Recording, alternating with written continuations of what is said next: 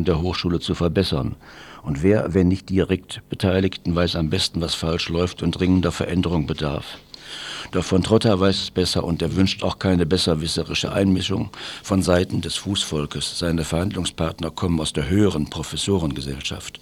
Und eins ist das Hauptziel aller seiner Bemühungen. All die Gammler, die ihr Studium nicht in der vorgegebenen Zeit von acht Semestern absolvieren, sollen zur Tasche gebeten werden.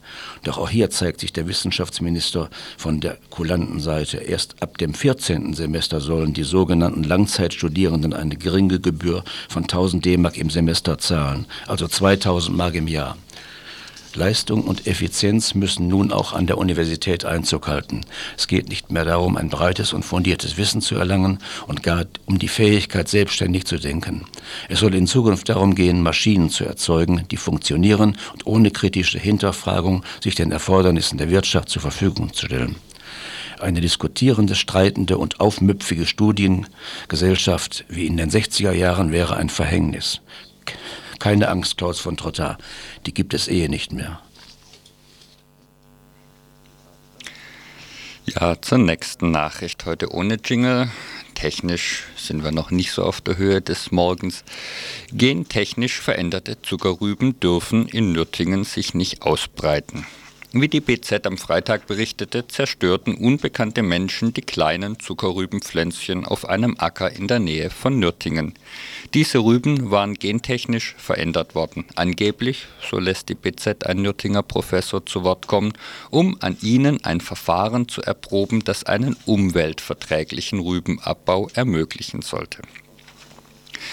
Ich bin mir nicht so ganz 100% sicher, ob dieser Acker der gleiche ist, von dem ich vor kurzem gehört habe. Mein Acker liegt in der Gemeinde Bohingen, ebenfalls nahe an Nürtingen. Dort sollten gentechnisch veränderte Zuckerrüben getestet werden, die gegen den chemischen Pflanzenkiller Basta von BASF unempfindlich gemacht wurden. Im Vergleich zu ökologischen Landwirtschaftsmethoden kann hier natürlich von Umweltschutz nicht gesprochen werden. Außerdem besteht die Gefahr, dass sich die Widerstandsfähigkeit gegen Basta auf andere, freilebende Verwandten der Zuckerrüben überträgt, so wie es vor kurzem für Raps nachgewiesen wurde. Naja, jedenfalls bildete sich spontan ein kräftiger Widerstand in Bohingen und Nürtingen, getragen von Mitgliedern der kirchlichen Friedensbewegung, den Grünen, Biobauern und vielen StudentInnen der Fachhochschule in Nürtingen. Es gelang ihnen sogar, den Gemeinderat von Bohingen gegen den Genacker zu mobilisieren. So klagt jetzt Bohingen als erste Gemeinde in der Bundesrepublik gegen einen Genversuch auf ihrem Gelände vor einem Verwaltungsgericht in Berlin. Denn dort sitzt der einzige Richter in der Bundesrepublik, der über alle, alle Freilandversuche zu entscheiden hat. Wie gesagt, ich weiß nicht, ob das der Acker ist, der zerstört wurde aber die Zeit drängt, denn im Frühsommer fangen die Rüben an zu blühen und dann wächst die Gefahr einer Ausbreitung der Gene. Die Gene warten nämlich nicht darauf, dass ein überlasteter Berliner Richter Zeit hat, über den Versuch zu befinden. Einige entschlossene Menschen im Kreis Nürtingen offenbar auch nicht. Und nun die nächste Nachricht, das Asylunrecht. Kanter, Kohl und Konsorten können zufrieden sein. Letzte Woche bestätigte das Bundesverfassungsgericht das seit 1993 bestehende Asylrecht.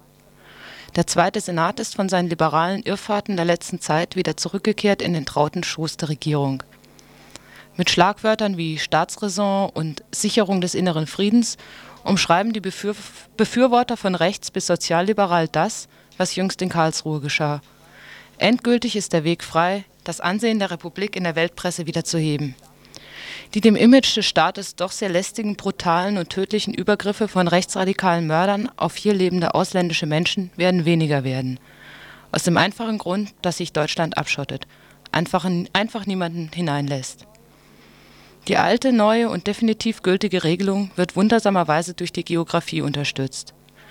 Gemeint ist damit die Drittstaatenregelung, die da besagt, dass Flüchtlinge, die über ein sicheres Drittland einreisen, in dieses zurückgeschickt werden. Damit haben sich die Verantwortlichen von jeder Schuld reingewaschen. Sollten Länder wie die Tschechei zum Beispiel die Asylanten und Asylantinnen wieder in deren Heimatländer zurückverfrachten, dann haben wir Deutschen damit nichts zu tun. Auch die Unterteilung in sichere und unsichere Länder ist natürlich eine große Hilfe, um ein Asylverfahren zu entscheiden. Menschen, die aus unsicheren Ländern kommen, dürfen bleiben. Die, die aus sogenannten sicheren Ländern kommen und um Asyl ersuchen, müssen leider zurückkehren. So zum Beispiel Kurden. Die Türkei ist ein sicheres Land. Nicht zuletzt dadurch bewiesen, dass alljährlich ein Strom von deutschen Touristen den Bosporus überquert und völlig sicher in der heißen Sonne brät. Es stellt sich nun vielleicht doch die Frage, wer denn eigentlich entscheidet, welches Land sicher ist und welches nicht. Das Wissen um Todesstrafe oder Folter in dem zu beurteilenden Land gibt nicht den Ausschlag. Aber zum Glück gibt es viele, viele Experten, die genauestens Bescheid wissen. Nämlich all die Beamten der Behörden und Gerichte, die Kraft Gesetz die Befugnis haben zu entscheiden. Sie sind es auch, die Prognosen abgeben über die künftige Entwicklung des jeweiligen Landes, über welches sie gerade befinden. Diese Prognose ist wichtig, entscheidet sie doch über Leben und Tod der Bewerber und Bewerberinnen. Hut ab vor solch einer Kompetenz, die gepaart ist mit einer sensationellen Hellsicht, nur noch dem Orakel von Delphi gleichzusetzen. Das Schlussresümee kann eigentlich nur lauten, dass das berühmte Tucholsky-Zitat, über welches der Zweite Senat noch so liberal entschied, eindeutig einer Ausweitung bedarf.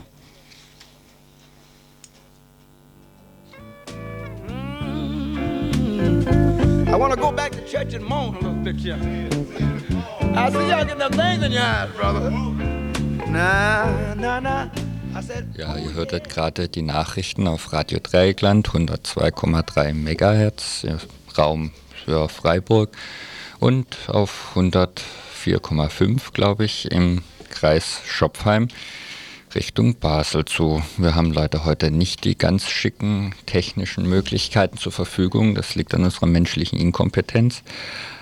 Aber vielleicht habt ihr trotzdem was mitgekriegt zum Thema Gentechnik. Ihr könnt nachher in der nächsten Stunde also jetzt erst nochmal eine Veranstaltungshinweise hören und um ja, 20 vor der nächsten Stunde dann ein Beitrag über eine Ausstellung, die in Freiburg zurzeit läuft, Essen aus dem Genlabor.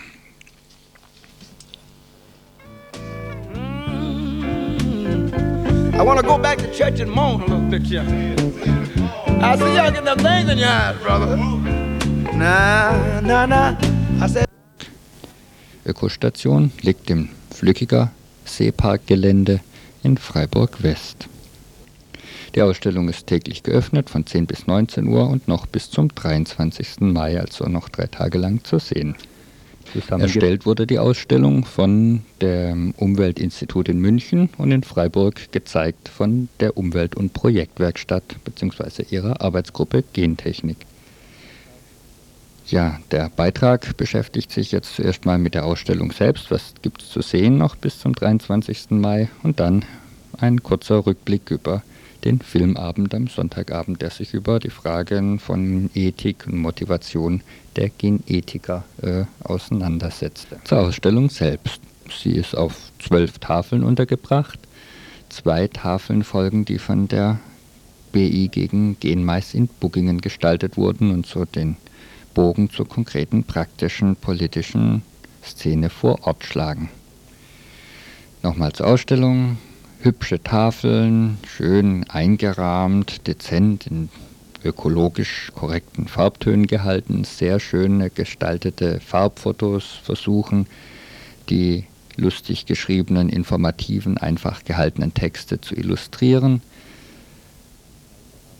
Die Inhalte arbeiten sich eigentlich an den Argumenten der Befürworterinnen der Gentechnik ab. Die schwärmen und versprechen davon, dass die Leistung des Lebewesens gesteigert wird, dass dadurch Zeit und Kosten eingespart werden, dass die Umwelt geschützt wird, dass der Welthunger besiegt werden kann, dass die Menschheit endlich viele Krankheiten ausmerzen kann und dass Arbeitsplätze geschaffen werden durch die Gentechnologie. Ich will jetzt nicht die ganzen Gegenargumente auflisten, sie lassen sich etwas so zusammenfassen. Erstens, wir brauchen die Gentechnologie gar nicht. Zweitens, wer sind denn eigentlich die Gewinner, wer sind die Verlierer? Das heißt auch drittens konkret, wer trägt dann das Risiko, wenn was schief geht? Und es wird hier schließlich geforscht und manipuliert in einem Feld, von dem man überhaupt nur ganz, ganz wenig weiß. Wenn ihr, wenn ihr selber nach Freiburg in den Seepark, in die Ökostation geht, könnt ihr euch ja die Ausstellung selber angucken. Sie ist wirklich auf sehr ein einprägsamem und ganz niedrigem Niveau gehalten und versucht, die Zusammenhänge eben plastisch darzustellen. Im abendlichen Begleitprogramm zur Ausstellung berichtete Manuela Jäger vom Öko-Institut Freiburg im Detail über Novel Food, Risiken der Genmanipulation in Lebensmitteln und Menschen aus der Bugginger Bürgerinitiative gegen Genmais über die Freilandversuche bei ihnen vor dem Haustür und den Widerstand, den sie bisher dagegen geleistet haben. Der Filmeabend gestern am Samstag, äh Sonntagabend, drehte sich nicht so sehr um die Gefahren der Gentechnik, sondern mehr um die Mentalität der Genforscher. Was haben die Leute eigentlich im Kopf? Was wollen die Forscher, die Befürworter der Gentechnologie jetzt individuell als Menschen? Was erhoffen sie sich davon? Was für eine ethische Grundeinstellung haben sie? Da gab es zunächst einen Film, glaube ich, am Bayerischen Rundfunk, vom Bayerischen Rundfunk, wahrscheinlich in Zusammenarbeit mit dem evangelischen Schulfunk äh, gestaltet. Der hieß Spielen Wissenschaftler Gott. Eine Art zum Thema Risiko hören wir zuerst einen selbstquälerisch fragenden weltlichen Philosophen, dann einen selbstüberzeugten Gentechnikforscher und die christliche Position mit Adam und Eva. Ich weiß, dass, es immer, dass, es, dass wir nie über alle Folgen unserer Taten vollständig Bescheid wissen können. Aber was wir durch diese technischen Möglichkeiten, durch diese neuen technischen Möglichkeiten neu erzeugt haben, ist, wir haben diese Kluft ungeheuer vergrößert. Wir haben die Länge der Wirkungsketten vergrößert und kommen jetzt mit dem Wissen nicht mehr nach. Und das ist ein, eigentlich, ja, das, das erzeugt für mich eine Verantwortbarkeitslücke, denn verantworten kann ich eigentlich nur das, was ich einigermaßen, einigermaßen an, an Wirkungen überschauen kann. Ich denke, man hat bislang in der Natur alles Mögliche äh, probiert, nicht wahr? Aber in der Gentechnik wird vorher genau überlegt, was, wie sieht das Gen aus. Man kann so viele Dinge schon erkennen, wenn man mal die DNA-Sequenz kennt. Und man weiß, mit welchen Elementen man es zusammentun kann. Und dann geht man also in Pflanzen, die das vertragen. Es, es ist ein unberechtigter Vorwurf, dass in der Gentechnik leichtsinnig gearbeitet wird. Und unsere Möglichkeiten, alles zu durchschauen, was an Folgen auftreten könnte, ist begrenzt durch unsere Erfahrung und darüber hinaus durch unsere humane Grundkonzeption, dass wir uns irren können. Das ist eine Grundaussage, die wir immerhin seit der Geschichte von Adam und Eva, die sich sehr geirrt haben bei ihrem Versuch, sich selber ein wenig zu verbessern im Paradies, mittragen.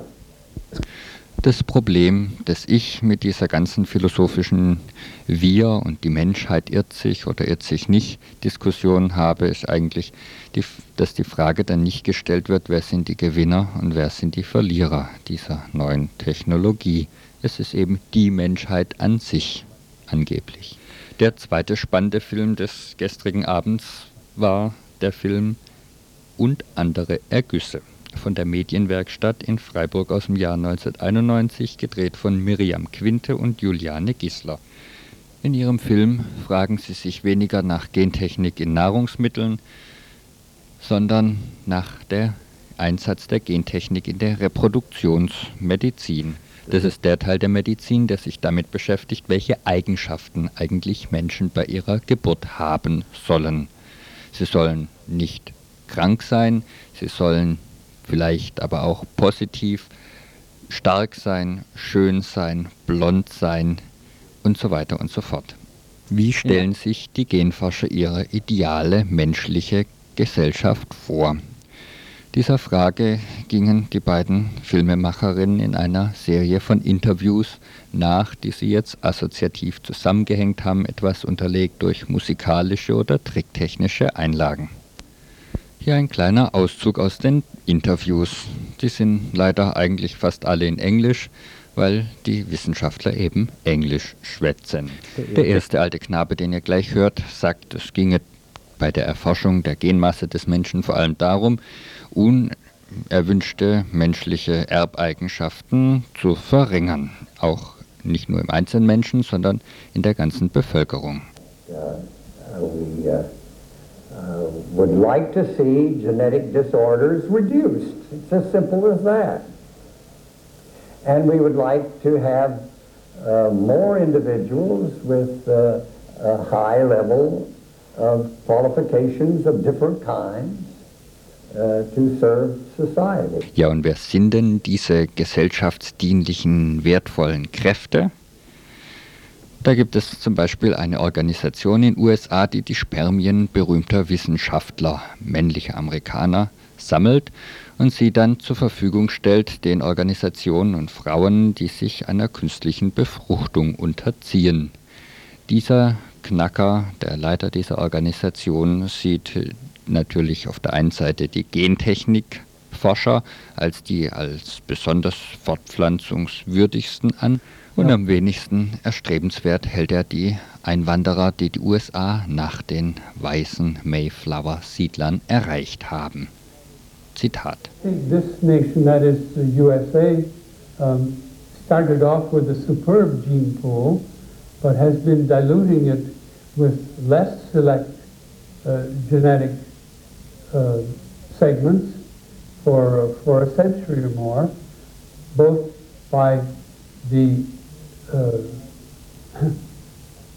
by the nature of uh, of the um, of the people who are, have been admitted to the country, and both by the failure of the good gene pool to reproduce itself adequately. Einer anderen Richtung geht es darum, möglichst große Gehirne zu züchten. In this sculpture here,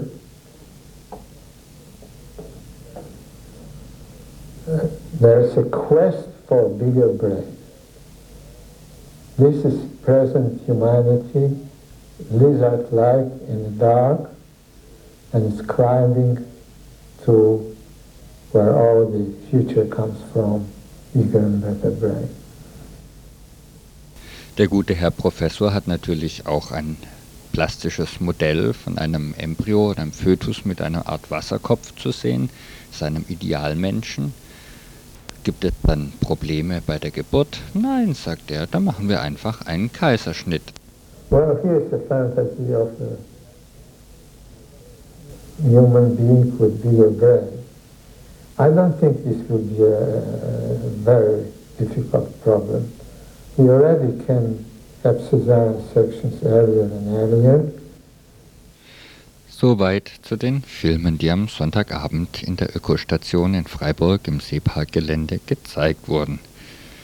Wer sich durch die Ausstellung Essen aus dem Genlabor selbst anregen lassen will, selbst informiert werden will, der kann ja noch bis zum Donnerstag, den 16.05. in die Ökostation selbst kommen, die Ausstellung angucken Besonders zu empfehlen wäre noch Mittwochabend 20 Uhr die Veranstaltung Gentechnologie für Entwicklungsländer, Hoffnungen oder falsche Versprechungen mit einem Vertreter der BI Bookingen gegen Genmais und Mitveranstalterin ist da die Aktion Dritte Welt.